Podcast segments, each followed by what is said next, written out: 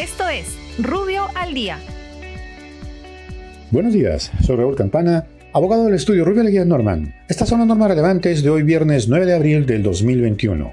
Trabajo y promoción del empleo. El Ministerio de Trabajo declara el lunes 12 de abril como día no laborable y de naturaleza no compensable para los trabajadores que se hayan desempeñado como miembros de mesa en las elecciones generales. Para tales efectos, el trabajador podrá presentar a su empleador el físico o digital del certificado de participación entregado por la ONPE.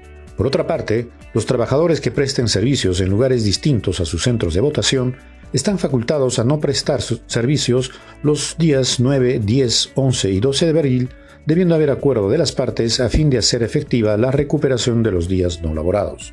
Finalmente, establece que los electores cuya jornada laboral coincida con el día de las elecciones tendrán derecho a periodos de tolerancia en el inicio de su jornada laboral. En caso que el trabajador sea miembro de mesa, se encuentra facultado a no laborar ese día.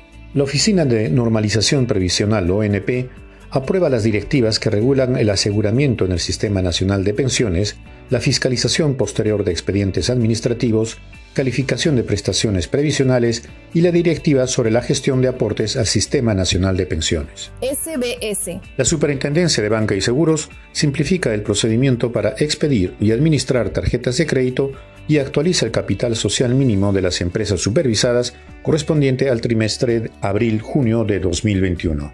Muchas gracias, nos encontramos mañana. Para más información ingresa a rubio.pe. Rubio, moving forward.